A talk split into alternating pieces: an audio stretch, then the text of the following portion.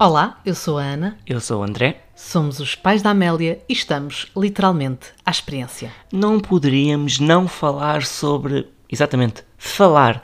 Hoje e no episódio da próxima semana vamos ter conversas sobre o tema que tanta conversa e boas histórias gera. Da primeira palavra ao primeiro raciocínio verbalizado, passando, claro, pelo primeiro palavrão, a verdade é que foi para nós das conquistas mais ansiadas. Só pensamos, pelo menos consegue dizer o que lhe dói. E esqueçam lá as competições entre se é mamã ou papá a primeira palavra. Cá em casa foi gato. Sim, a Luzia e a Soja levaram a melhor. Pensando bem, eu acho que os gatos levam sempre a melhor, por isso é normal. Sofrem, também sofrem. assim como o pão e a bola. Mas é claro que é das descobertas mais fascinantes e sim mais cómicas. Palavras com sílabas trocadas ou inventadas, palavras que passam a significar coisas com as quais não têm qualquer relação. Ora vejam, cá em casa mora a Memélia, que inclusivamente tinha uma amiga que se chamava Mamália. As cueucas são tramadas, assim como Ferrael, e para ela YouTube chama-se Memé e os Reels do Insta servem para ver gatos. O que a Amélia disse estrondosamente bem à primeira tentativa e sem qualquer treino foi aquela palavra feia que começa com fo e termina em des. e mais, aplicou-a com uma exatidão em termos de contexto. O boneco caiu e ela PUM!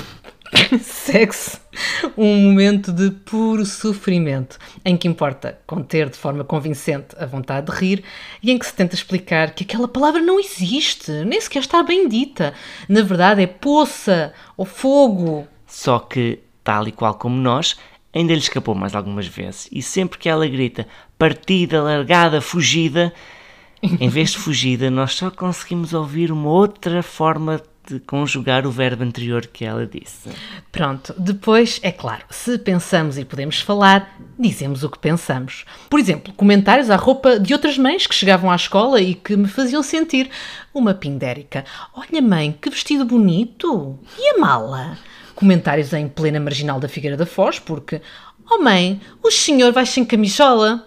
Comentários depreciativos quando resolvo pintar as unhas de um tom mais nude. As raras vezes que faço manicure, caso ela saiba que eu vou, mal regresso, ouço logo. Deixa ver as unhas. E ainda no mês passado, durante a procissão na festa da aldeia da tua avó, não sei se te lembras, tivemos apreciações fortíssimas aos andores. Amigos, julgamentos perante o facto da Nossa Senhora estar sempre a dormir e comentários a tudo, a tudo que lhe chamasse a atenção. É, é um pânico constante, assumimos, e parece aquele programa em que se faz o comentário à- às roupas. Sim, a passadeira é, cor-de-rosa, é, é, a passadeira vermelha, é Sim, qualquer coisa. Mas sim. a, a Amélia dava, dava muito bem para isso. Dava, dava. Também temos notado que tem uma memória fortíssima e já memorizou, por exemplo, a letra do toy do vou cantar, vou dançar, vou hum, hum, até me cansar, sabem? Toda a noite, toda a noite. A, a par, claro, do hino da Jornada Mundial da Juventude e de todas, repito, todas, português e inglês, as canções da Frozen. Na playlist permanece a Gaivota, o Sou do Benfica, mas entraram outras. Correção, sou Benfica. Perdão.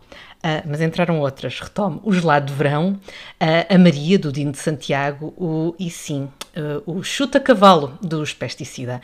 Sim, é verdade. Também é ótimo quando resolve cantar em público ou pedir muito alto. Pai, mete o Chuta Cavalo! É bom que ela diga ao Matt, porque se ela disser pai chuta cavalo, acho que é um bocadinho pior. Continuando. É uma delícia de menina, como podem ver, mas histórias à parte. Há muito mais a avaliar nisto que é falar, e há sinais que antecedem esta fase, que dizem tanto sobre o que se segue, já para não falar do que podemos descobrir nesta fase, que é da aquisição da linguagem, claro. E é por isso que hoje vos deixamos esta conversa com a Diana Lança, terapeuta da fala. E sim, uma conversa que é a confirmação de que o nome da profissão não diz mesmo tudo sobre o tanto que fazem. Eu vou aproveitar a deixa que ficou deste. Os nossos ouvintes não sabem, mas antes de começarmos a gravar, já estamos a conversar com os nossos convidados. E a nossa convidada deu-me a entrada perfeita. Sim, nós temos de falar sobre terapia da fala. E temos de falar sobre o que é a área de intervenção, as matérias em que nos pode ajudar, a mãozinha que pode dar aos pais nesta coisa da parentalidade.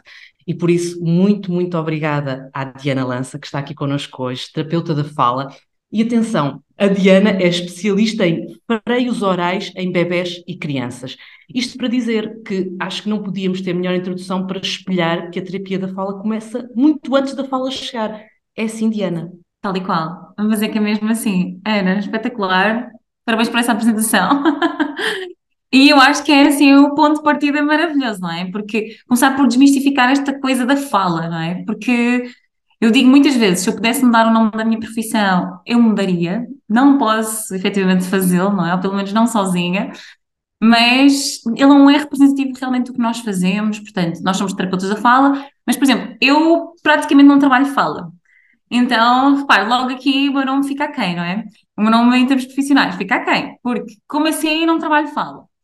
Então, realmente, se nós pensarmos que para falar existem uma série de outras estruturas e outras competências que têm de estar adquiridas uh, e lá está, funcionais, para que nós consigamos efetivamente chegar à fala, não é? Uma fala inteligível, muito perceptível. Uh, então há todo um caminho a fazer e, nós, e acaba por estar muito envolvido e relacionado com tudo o que tem a ver com a musculatura da face, não é? Principalmente esta questão mais intraoral, portanto, dentro da boca, para falar, eu preciso de uma língua que mexe muito bem, anda aqui a tocar muito rápido em determinados pontos de articulação, não é? Mas para esta língua fazer estes movimentos, ela já tem de ter um bom ginásio que começa bem lá atrás. Um, então, bem lá atrás, assim, literalmente bem lá atrás, ela começa em neutro, não é? Porque o que acontece é que esta língua começa a desenvolver movimentos para a sucção, não é? Ali por volta da 12 semana de gestação, dentro da barriga da mãe.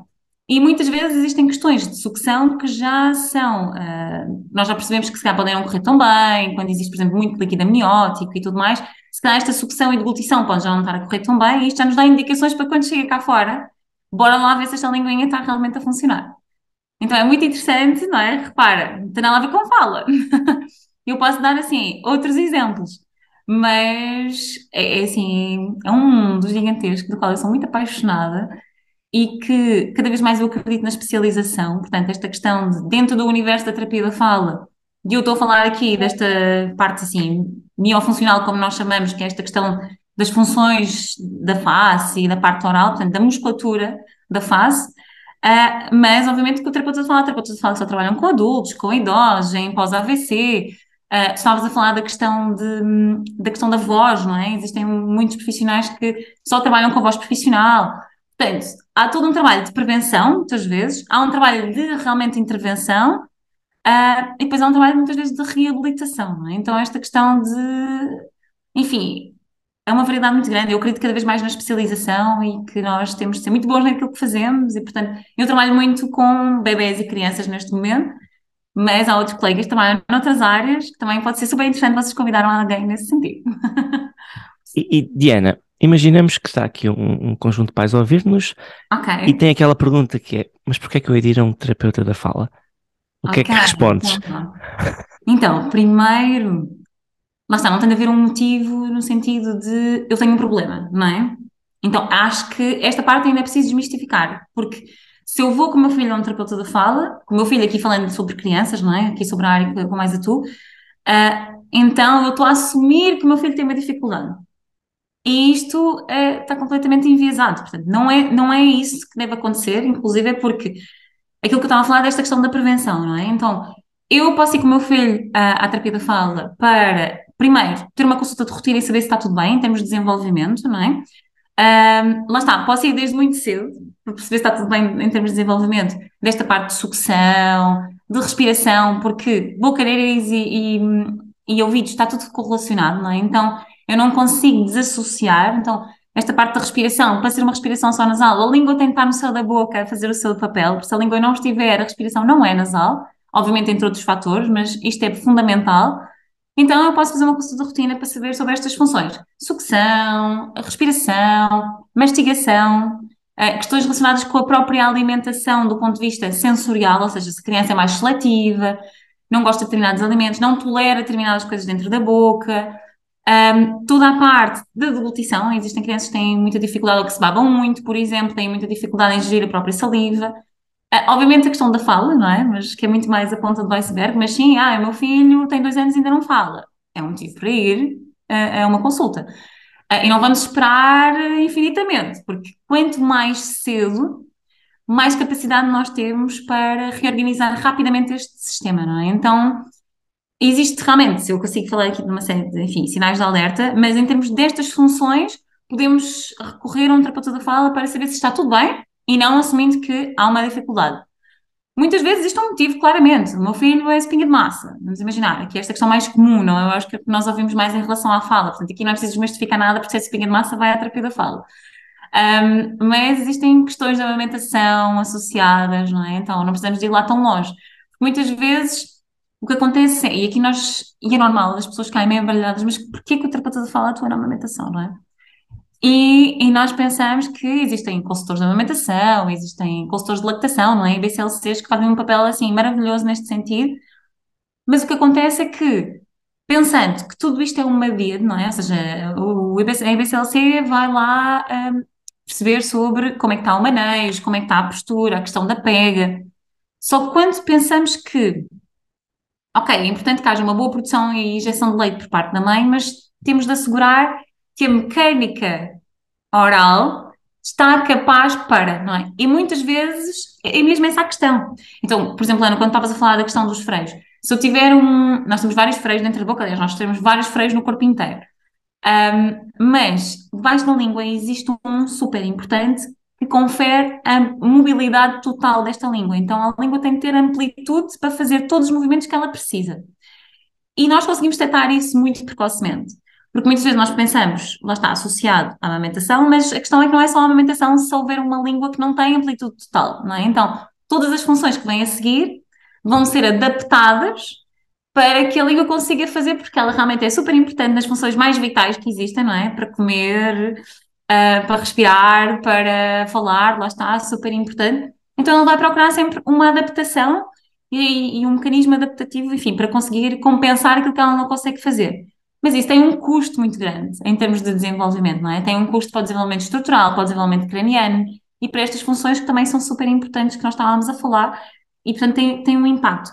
Então, mas a questão da alimentação, ok, o terapeuta da fala, ele há de ser o, o profissional mais especialista em cavidade oral, em função oral, portanto, temos os médicos dentistas que fazem uma boa avaliação de cavidade oral, apesar de ainda olharmos muito para dentes à data de hoje, não olhamos tanto para função, e efetivamente dentro da boca nós não podemos só olhar para dentro, não é? Existem muito mais coisas que fazem pressões na arcada e tudo mais, não é? E têm forças extremamente, enfim, impactantes que podem modificar uma estrutura completa, uh, mas o profissional que mais sabe sobre função oral é o terapeuta da fala. Então é importante nós percebermos se esta mecânica está ok desde o início, porque muitas vezes são questões que não estão, não estão bem, são, nós chamamos de disfunções orais, por vezes têm a ver com reflexos, têm a ver com um mecanismo que o bebê, neste caso, utiliza para fazer determinado movimento, e portanto, se eu fizer aquele movimento sempre compensado, isto vai levar a uma alteração. Outras vezes realmente eu não tenho amplitude para fazer aquele movimento e é importante que isto seja detectado desde o início. Então reparem, eu ficava aqui horas a falar convosco, já perceberam, não é? Repara, isto é um universo muito grande e quando os pais falam em, ok, porque é que eu ia levar o meu filho à, à terapia da fala? Que era a pergunta inicial, não é? Que depois me perco aqui, enfim. Mas assim, existem inúmeros motivos, mas eu diria que o mais importante é não esperarmos que haja uma dificuldade, é fazermos este controle do ponto de vista de rotina e sabendo que o terapeuta da fala atua nestas funções, então vamos lá, vamos lá saber se está tudo bem, vamos lá saber se eu tenho se eu posso receber algumas estratégias para capacitá-lo melhor em determinadas um, áreas, não é? E, portanto, eu quero que o desenvolvimento corra bem. E nós temos hoje em dia muitas consultas de rotina aqui no, no Sem Papas na Língua. É maravilhoso, porque os pais já começam a ganhar outra noção e, e leva-nos a prevenir um problema, porque nós conseguimos observar atempadamente coisas que nós sabemos que outros profissionais não observam e que os pais não conseguem ver, não é? Como é lógico. Eu, eu achei deliciosa uma expressão que tu usaste, porque parece-me perfeita para ilustrar. Uh, uh, ou seja, falamos da fala como a ponta do iceberg. É muitas vezes a revelação de um problema muito mais profundo e que poderia ter sido identificado ao nível da amamentação, ao nível da introdução alimentar. É disto que estamos a falar. Sim, é disto que estamos a falar. Ou seja, quando nós falamos aqui é importante ressalvar uma questão. Muitas, muito, muitas pessoas confundem fala com linguagem, ou seja, parecem sinónimos, não é? E é muito fácil serem, eu percebo perfeitamente. Mas quando falamos de fala, falamos da parte motora, ok? Então, falamos de programação motora, falamos de, não é? Falamos literalmente de fala. O que eu ando aqui a fazer com a minha boca, com a minha língua, com todos os pontos de articulação que eu tenho na boca, para conseguir articular sons. Então, é motor. Então, sem motor, todas as outras competências que me levam a este desenvolvimento motor vão influenciar a fala, ok? Agora, quando falamos de linguagem, lá está, é uma coisa que se confunde, mas é importante então ressalvar porque, é ligeiramente diferente. Então, linguagem é muito mais, digamos, a bagagem que eu tenho do ponto de vista neurológico, vá, uh, para eu conseguir compreender a informação que o outro me está a passar, para eu saber exatamente a forma como eu vou encadear uma frase, não é? Isto tem de fazer sentido. Estamos a falar a, na, mesma língua, na mesma língua ou não, mas a linguagem, não é? A linguagem é um universo gigante também, portanto, tens, tens linguagem que não é falada, não é? Tens linguagem de várias formas. Mas é, no fundo, o código para nós nos conseguimos compreender, não é? Esta questão de gramaticalidade do discurso, de conceitos, não é? Léxico, portanto, toda esta parte de vocabulário que vai fazer sentido porque estamos a falar da mesma coisa. Mas, repare, eu posso ter uma linguagem maravilhosa e não falar, ok? Então, são coisas diferentes. Então, quando falamos em parte motora, sim, há muitas questões que nós conseguimos antecipar e perceber se, ok, se aquela língua realmente está a ficar mais em baixo, em repouso, então ela não está a dar determinadas forças para a estrutura se desenvolver, logo o céu da boca vai crescer mais para cima em vez de expandir, logo a respiração vai ficar afetada porque o céu da boca é o chão do nariz, então eu vou perder pressão, é, é pescadinha de rabo na boca, ok? Vou perder pressão intraoral, muito possivelmente vou fazer mais otites, ok? Então reparem, isto vai afetar a fala e muitas vezes afetar a linguagem, porque se efetivamente eu tiver uma questão, enfim, relacionada com otites e que eu não consiga ter uma discriminação auditiva tão boa, não é? Isto vai influenciar a linguagem Quantos casos. É verdade. Quantos é casos? Verdade. Quantas histórias já ouvimos de pais que identificaram problemas na audição, lá está, a ponta do iceberg. Exatamente. Tal e qual. Tal e qual. Então, enfim, é o universo. E, e, estamos aqui a falar na, na, na, fala, e não na linguagem, mas na fala. Que abordagem é que podemos adotar para estimular a, a, a fala, não é? Sem desrespeitar o ritmo da criança? Então, pensando que todas as crianças aprendem por observação e por imitação, sermos um modelo é aquilo que nós mais podemos fazer e não desrespeitando nunca o ritmo da criança e, obviamente, o desenvolvimento natural, não é? Todas estas competências. Eu diria que essa é, é a melhor estratégia. É, nós somos um modelo para tudo, não é? Não só do ponto de vista, esta questão de parentalidade é super importante, portanto, em tudo, literalmente, mas também no desenvolvimento da fala e também da linguagem, a forma como eu articulo, a forma como uh, eu encabei determinadas palavras, não é? Eles vão sempre observando e imitando. E mesmo em questão de alimentação, eles inclusive imitam-nos a comer, eles detectam o que é que nós fazemos com a comida, eles vão imitar os nossos padrões. Então eu diria que nunca desrespeitamos a criança se formos um modelo, não é? Eu achei maravilhoso aquilo que tu hoje partilhaste nas redes, porque é, é, o que tu dizes, nós podemos criar, uh, podemos ser modelos, devemos ser modelos, mas também podemos criar contextos de estímulo uh, sem forçar nada. A brincadeira que tu fizeste com o arco-íris, a partir do arco-íris, várias palavras surgiram, várias ideias surgiram. Brincar é uma escola também neste, neste campo. Super. Brincar, aliás, nós dizemos que existem vários pré-requisitos para o desenvolvimento da fala e da linguagem. Então nós muitas vezes fixamos na fala e na linguagem, não é? Porquê? Porque é uma coisa que se nota, a sociedade vê. E não, nem sempre percebemos que antes de adquirir fala e linguagem, temos de ter uma capacidade de atenção, de contacto visual, de imitação, lá está, de conseguir partilhar a própria atenção, ou seja, eu preciso estar atento sobre alguma coisa, mas esta questão de atenção compartilhada, não é? Eu, eu e a minha mãe estamos a partilhar a atenção sobre o mesmo objeto, não é? Então, eu ser capaz de, de ter esta, esta capacidade, obviamente o brincar, o brincar simbólico é, é super importante para conseguirmos, eh, enfim, passar para, para a escada, para o degrau seguinte, não é? E muitas vezes passa por aí, porque o brincar, a criança, ela não vai ser capaz de brincar. Existem várias fases dentro do brincar, não é? Mas há sim uma fase em que nós brincamos sozinhos. Mas quando brincamos sozinhos, à partida, já existe fala e já existe linguagem, ok? Então, antes nós precisamos sempre de uma partilha para brincar, precisamos sempre do outro. Porque lá está, eu preciso sempre do modelo. Eu não sei fazer nada com este objeto se não vier alguém dizer-me o que é que é para fazer, não é? E muitas vezes não é dizer o que é para fazer, é interagir, é mostrar, é criar um contexto, uma dinâmica para que isso seja possível. Então, é, é verdade, eu hoje de manhã pus um, pus um Reels, não é? Nesse sentido, E as pessoas, é muito engraçado, o feedback que eu estou a receber e eu quase nem fui ao telemóvel. Mas o, o que é, que é super interessante é, ok, eu tenho esse objeto em casa, porque acho que toda a gente tem alguma coisa deste género, de encaixe, não é? Enfim, o arco-íris, por cima com o Covid, foi maravilhoso que ficou. Ah, havia arco-íris em todo lado.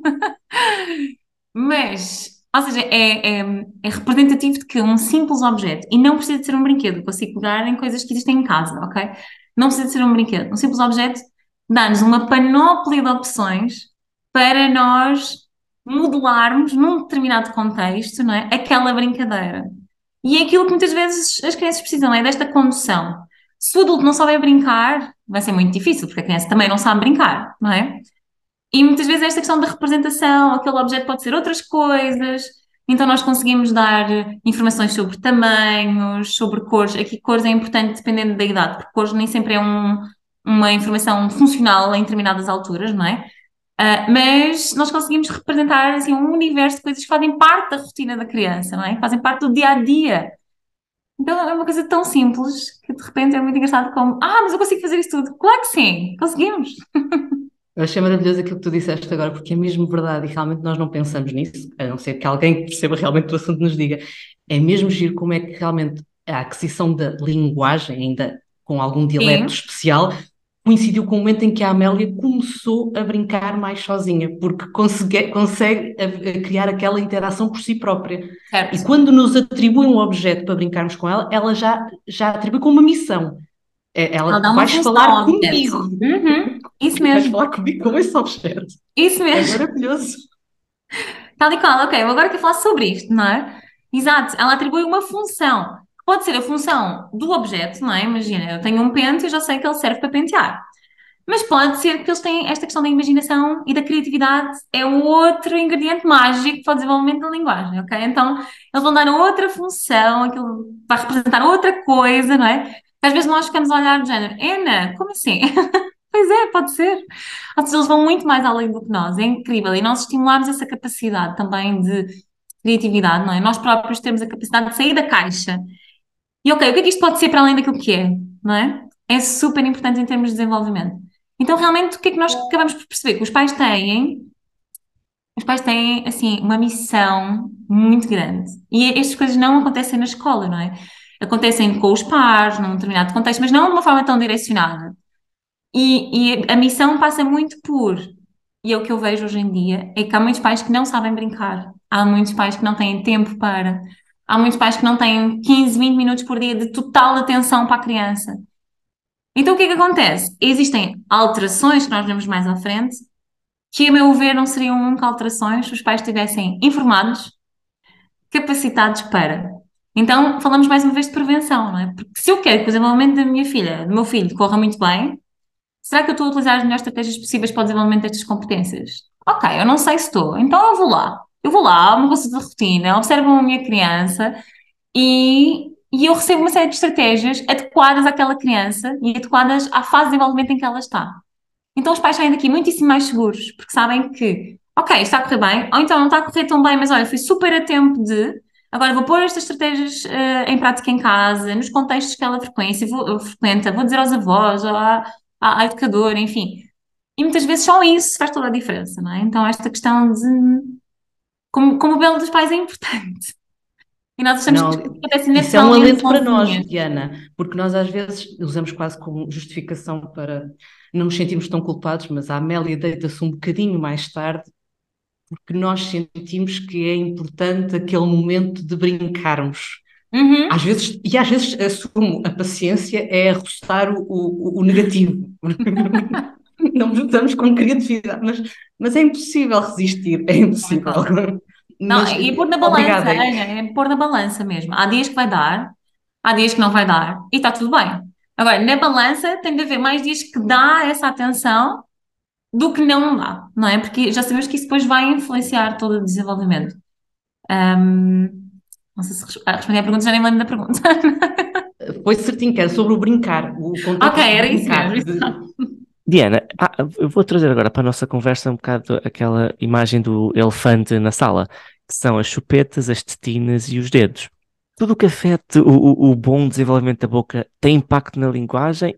ou seja, é importante gerir com cuidado até a retirada destes, são auxiliares, não é? São auxiliares que eles criam para, para lhes fazer bem.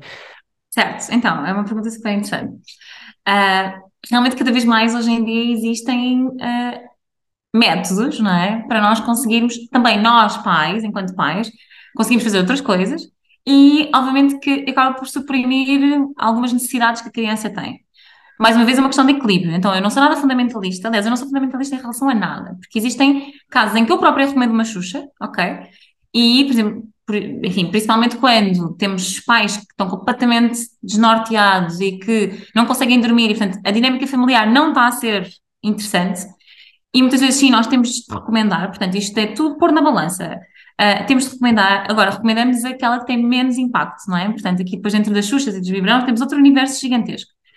Um, mas às vezes é preciso sim, às vezes é preciso sim, outras vezes não é necessário, e, e, e muitas vezes os pais tentam incutir, incutir, incutir, e não é necessário.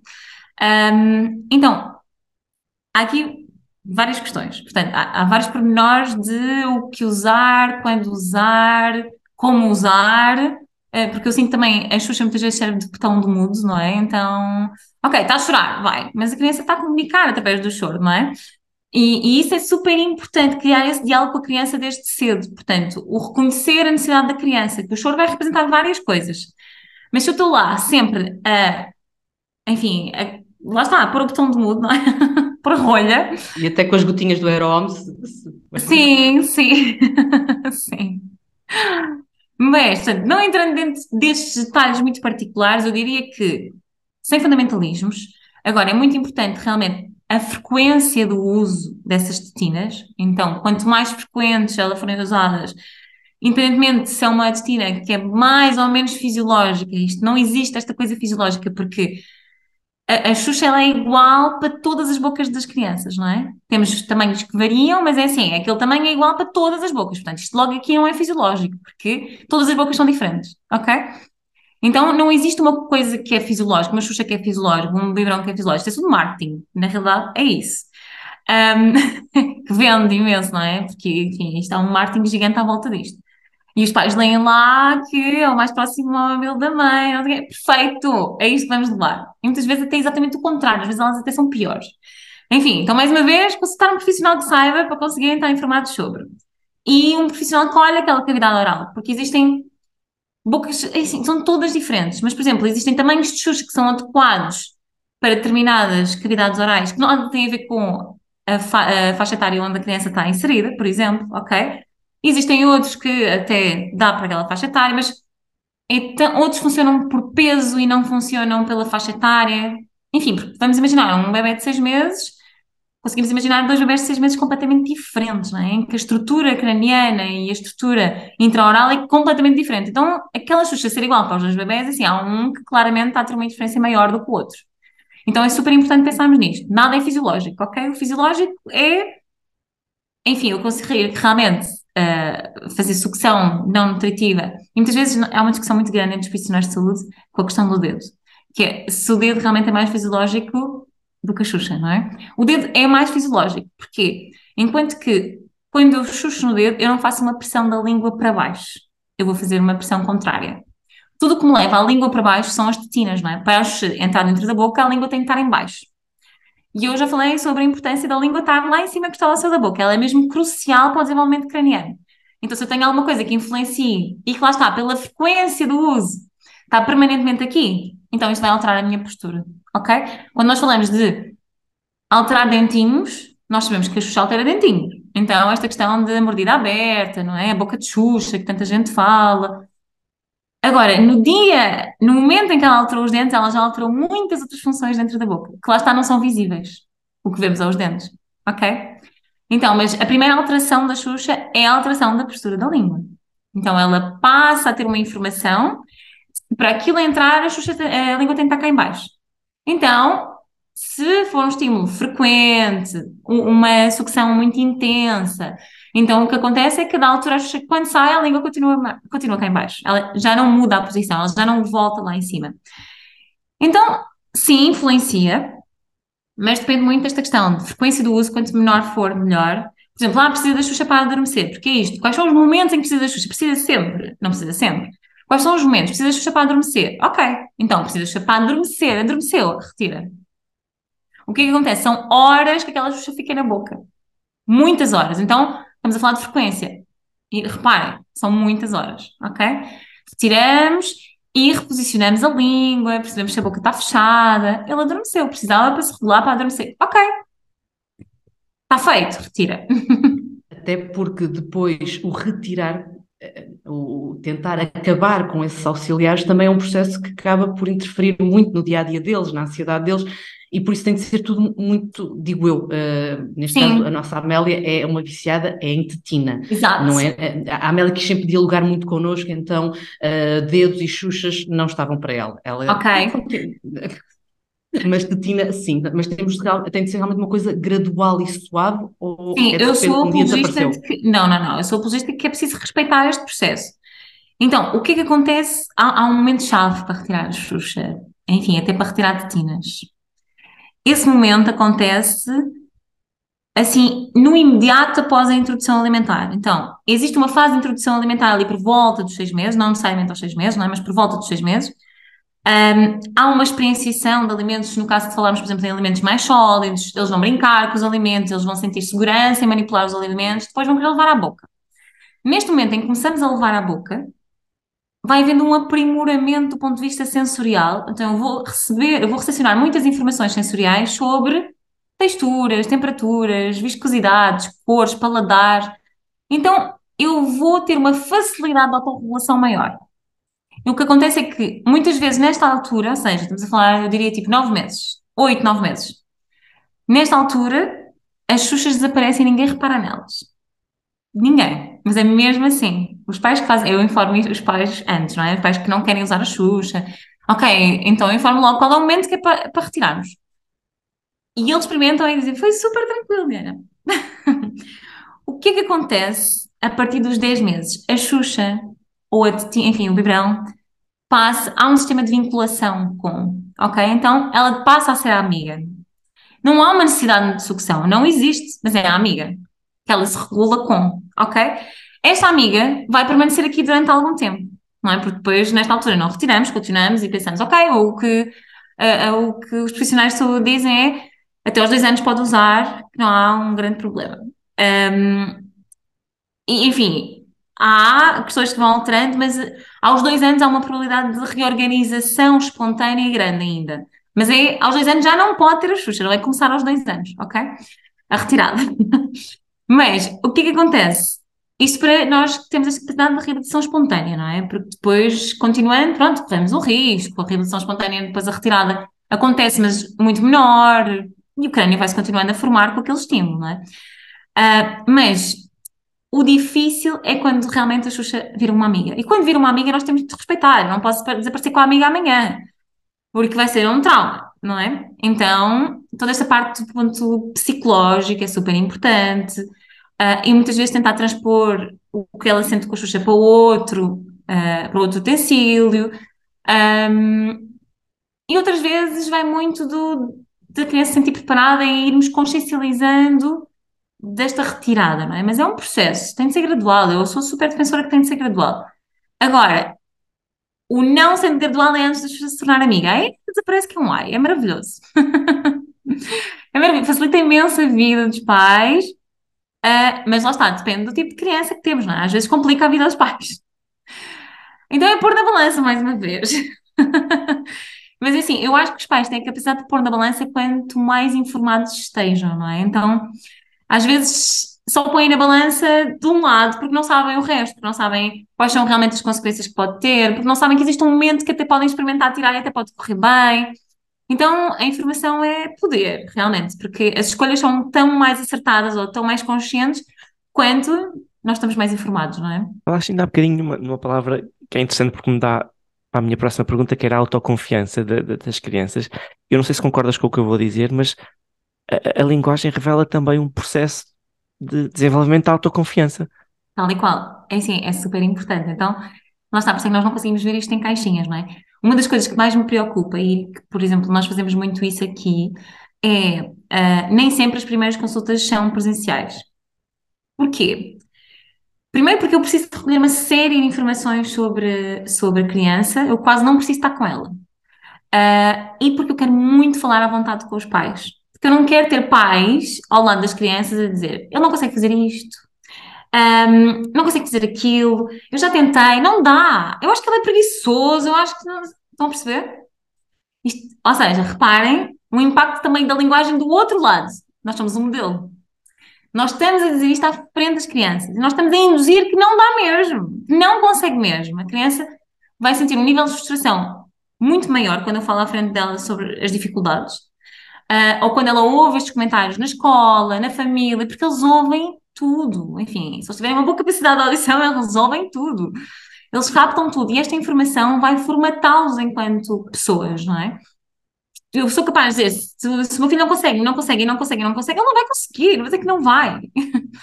então, para além disso, a linguagem também os capacita, não é? Para conseguir, do ponto de vista também social, lá está, psicossocial, terem experiências com outras crianças, com outros adultos, e eles vão se autoestimulando sozinhos, quase, não é? Da altura, quando eles já têm uma boa bagagem, uh, e, e, no fundo têm essa autoconfiança, não é? Portanto, têm plena noção que se conseguem expressar e que são compreendidos, isso vai favorecer todo, toda a formação da própria personalidade sem dúvida.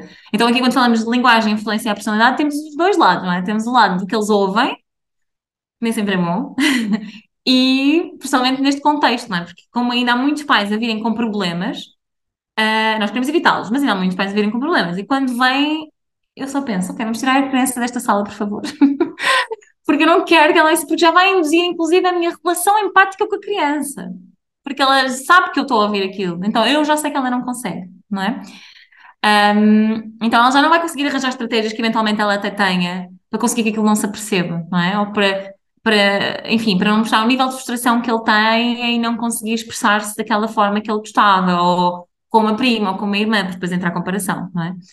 Então é super importante e André, ainda bem que falas nisso, porque é um detalhe que muitos pais não pensam e é crucial. Quando nós falamos, aqui eles super percebem, então fazem a primeira consulta online, alguns não querem, um, mas percebem no imediato, género, nunca pensei nisto e realmente é super importante. Eu vou falar sobre um problema.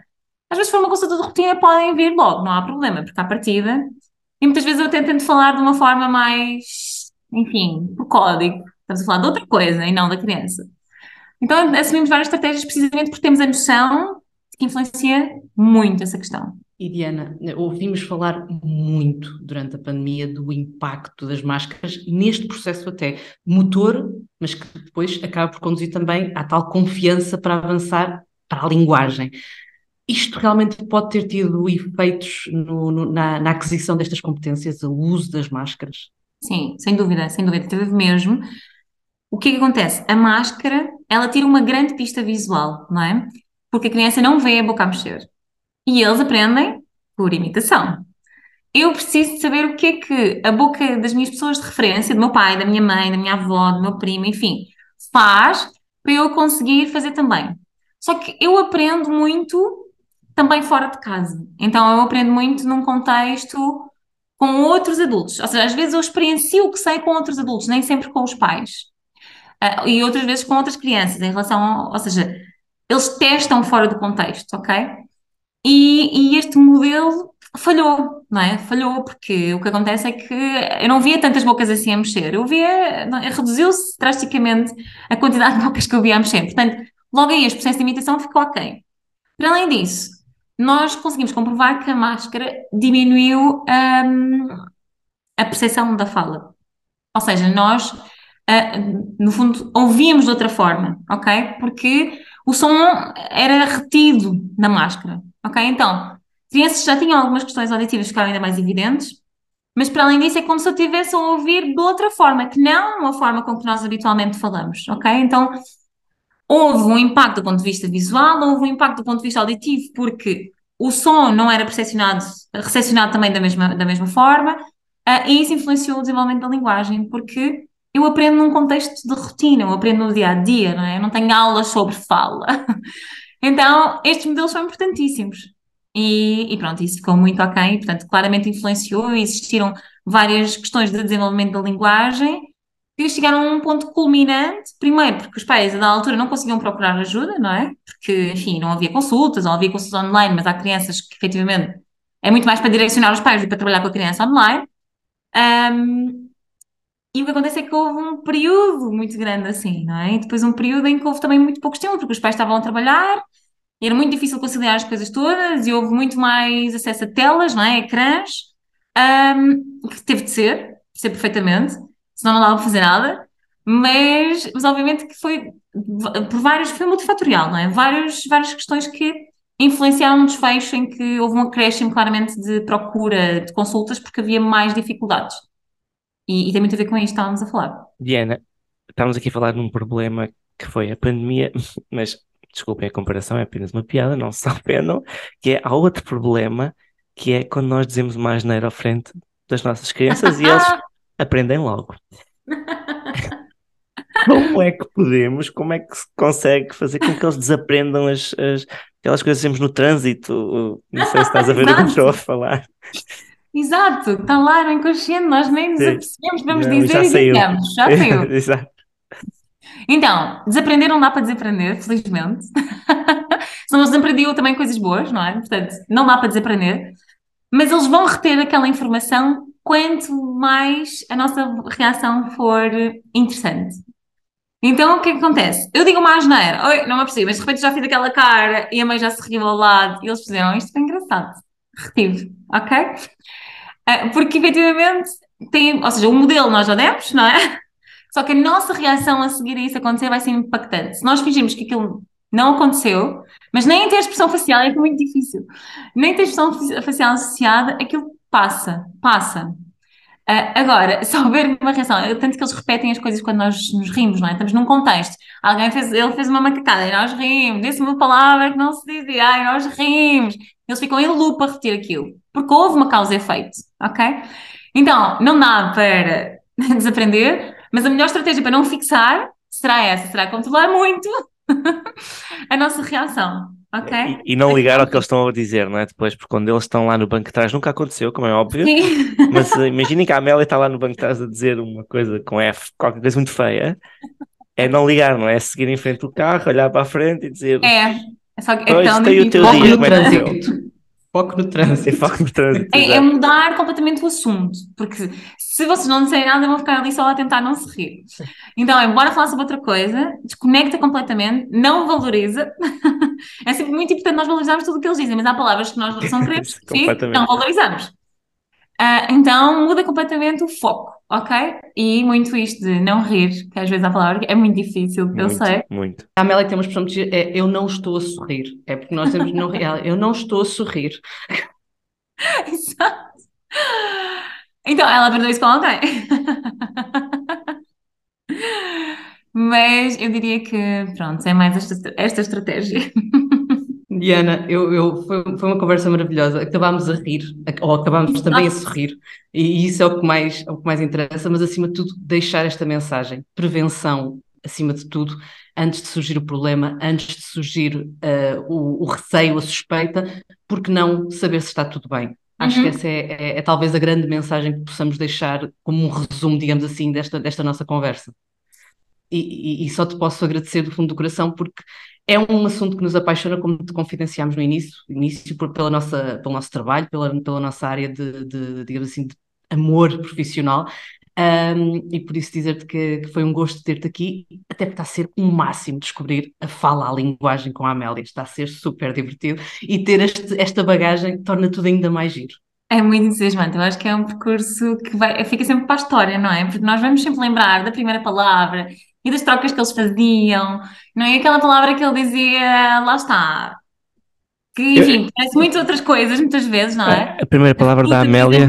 Muito uma palavra que todos dizem, um, porque eles trocam o F pelo P, então toda a gente se ri durante muito tempo. Então, ou seja, nós vamos sempre guardar essas memórias, não é? Eu, eu, eu acho que é um caminho tão entusiasmante, é tão incrível quanto corre bem, porque está está de facto, enfim, cheio de memórias para a vida e, e mesmo quando, vão, quando forem adultos vão se rir, não é? Lembrando-se dessas, dessas questões. Enfim, eu faço todo o gosto de, se vocês quiserem falarmos mais sobre isto, Uh, mas acho que já foi um bom início.